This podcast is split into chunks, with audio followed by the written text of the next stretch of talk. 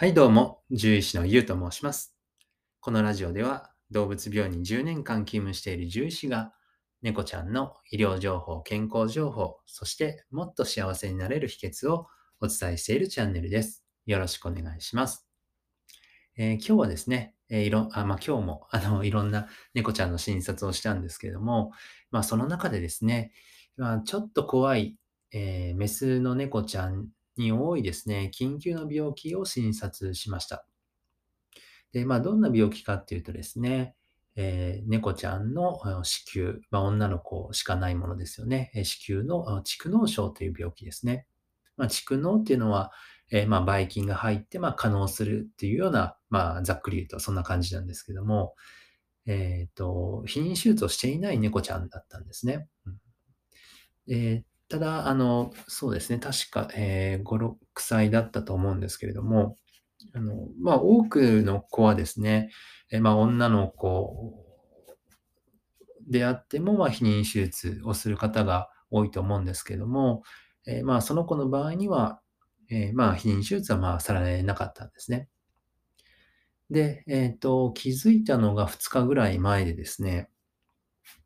あの、まあ、最近ちょっとなんかお腹が張ってるかな、なんかお腹が、あちょっと大きいかなっていうふうに思われてたらしいんですけども、まあ、そうこうしてるしうちにですね、2日前ぐらいから急にこう食欲がガクンと落ちてきたんですね。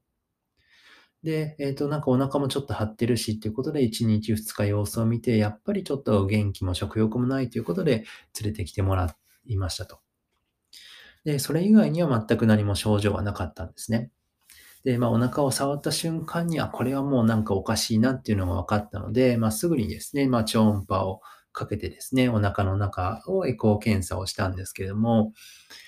えーっと、そうですね。まあ、それで、えー子宮の蓄膿症が分かったっていうところですね。はい。で、えーっと、まあ、何が怖いかっていうとですね、あの、まあ、命に関わるのはもちろんなんですけれども、かなり緊急性が高い病気なんですよね。で、まあ、発見される頃、まあ、食欲が落ちたりとか、あとはましてやですね、お腹が大きくなるのがもう飼い主さんにもわかるぐらいっていうのは非常に、えーまあ、発見が遅れていることにはなるんですね。まあ、できればですね、獣医師側としては、えーまあ、ちょっと食欲が落ちてきたりとか、あできれば、うん、そうですね、まあ、少なくとも、あの、お腹の大きさは変わりないぐらいで発見したいかなっていうところなんですけども、えーまあ、そういう、まあ、早期発見の方が、えーまあ、治療法としてはもう手術しかないんですけれども、あの、まあ、手術に、まあ、えっと、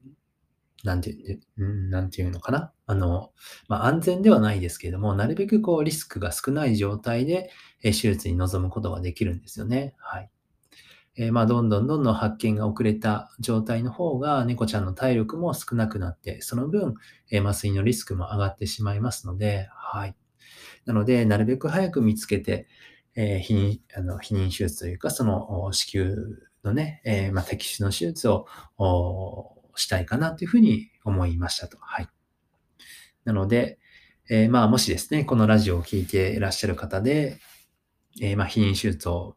まあ、仮にですね、まあ、されてないとしたらですね、えー猫ちゃんのお避妊手術してない場合のその子宮の蓄膿症って非常に多いですから、はい。なんかもうほぼみんななるような印象なんですけどね。はい。えーなので、えーそういったことをですね、あの、普段からまあ気をつけながらあ見ていただけるといいのかなっていうふうに思います。はい。あと、まあ、ここから、まあ、あの、まあ、余談ではないんですけれども、えっと、以前ですね、ちょっと、まあ、あの、危なかったなっていうお、えー経験談があるんですけれども、えっと、えー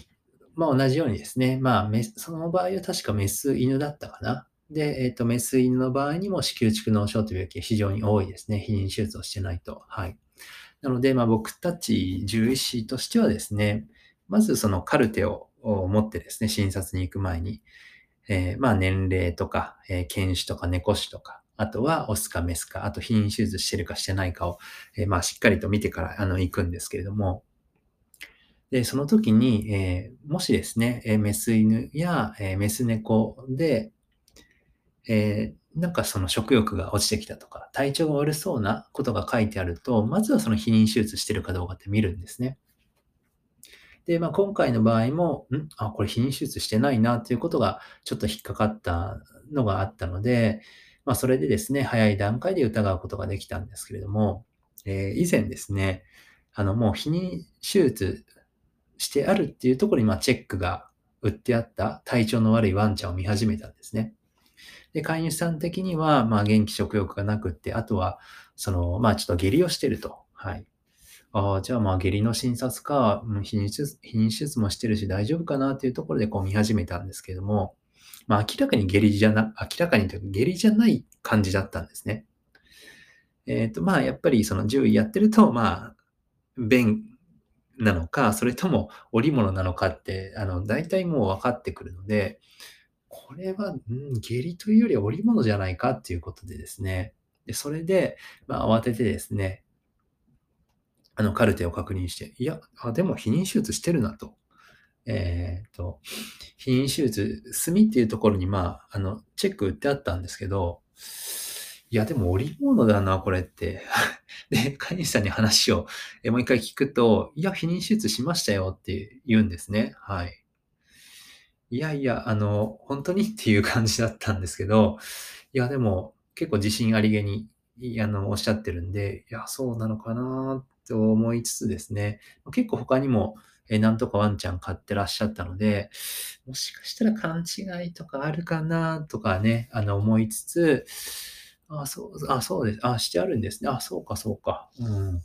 まあまあ、あ、でもちょっとですね、ちょっと念のため、あの、ま、重症の可能性があるので、ちょっとお腹のエコー検査をさせてもらってもいいですかっていうことでですね、あの、見させてもらったら、ええ、まあ、悪い予想というかですね、ええ、まあ、ある意味では、まあ、獣医の勘的にというか、勘じゃないな。あの、え、まあ、獣医の、えっと、経験的なものだったりとか、まあ、そういう判断としてですね、あ、やっぱり、え、子宮蓄膿症で、え、避妊手術はされてなかったんだなっていうことになったんですね。はい。それで、まあ、急いで手術を、まあ、準備をしていってっていう感じなんですけれども、はい。なので、まあ、以前ですね、あの、こんな風に、あの、まあ、獣医も騙されそうになりますんでね、あの、結果的には、あの、まずまず早く見つけることができたかなと思うんですけどもはい。まあ、こういうね、ラジオを聞いてくださるような、え、リテラシーの高い方はまず大丈夫だと思うんですが、あの、少なくともその避妊手術したかどうかとか、あとは去勢手術してるかどうかとか、あ、そうそう、あと、え、男の子に多いのが、え、猫まあ、猫ちゃんもそうなんですけど、まあ、片玉だけの、えっと、玉がですね、2つ取ってあるかどうかって重要なんですよね。え、片側だけ、あの、お腹の中にあるとか、え、片側だけちょっと別の場所にあるとかっていうのが、え、まあ、ごく稀にありますんでね。で、まあ、もしそういう場合には、え、小さい時にね、だいたいあの、1歳前後ぐらいで手術される方は多いと思うんですけども、その時に、まあ、ちゃんと、え、2つの玉とも取ってあるのか、それとも片方だけ、え、取ったのかとか、あとは、ま、避妊手術が、ま、確実に、されてあるのかとか、はい。ま、かなりですね、あの、年を取ってくると、ま、10歳とかね、15歳とかそれぐらいまでになると、やっぱりその、最初行った病院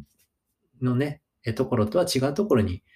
うん、行くようになったりとか、あとは引っ越しなので、全く遠いところに、え、猫ちゃんと一緒に移動するってことがあると思うので、はい。なので、ええ、若い時のね、まあ、特にその大きな手術っていうのは、ええ、しっかりあの、何か記録だったりとかね、え、してもらえるといいのかなっていう風に思います。はい。といったところですかね。はい。なので、えっと、あ、そうそう。あとは、あの、診察に来ていただくときは必ず、あの、飼い主さんが来ていただけるとありがたいですね。時々ね、あの、近所の、ええ、おじさんとかね、近所の、ええ、おばさんとかが連れてきてもらう時があるんですが、あの、いや、なんか体調悪いから連れあの、代わりに連れてってって言われて、あの、連れてきましたとかあるんですけど、何聞いても、いや、どうかな、うん、そんなことは言ってなかったけどな、みたいな感じですね。あの、全く情報が取れないことがあるので、はい。あの、よろしくお願いします。はい。え、そんな感じですね。ええ、はい、明日も頑張っていきます。じゃあ、本日もご清聴ありがとうございました。じゃあ、バイバイ。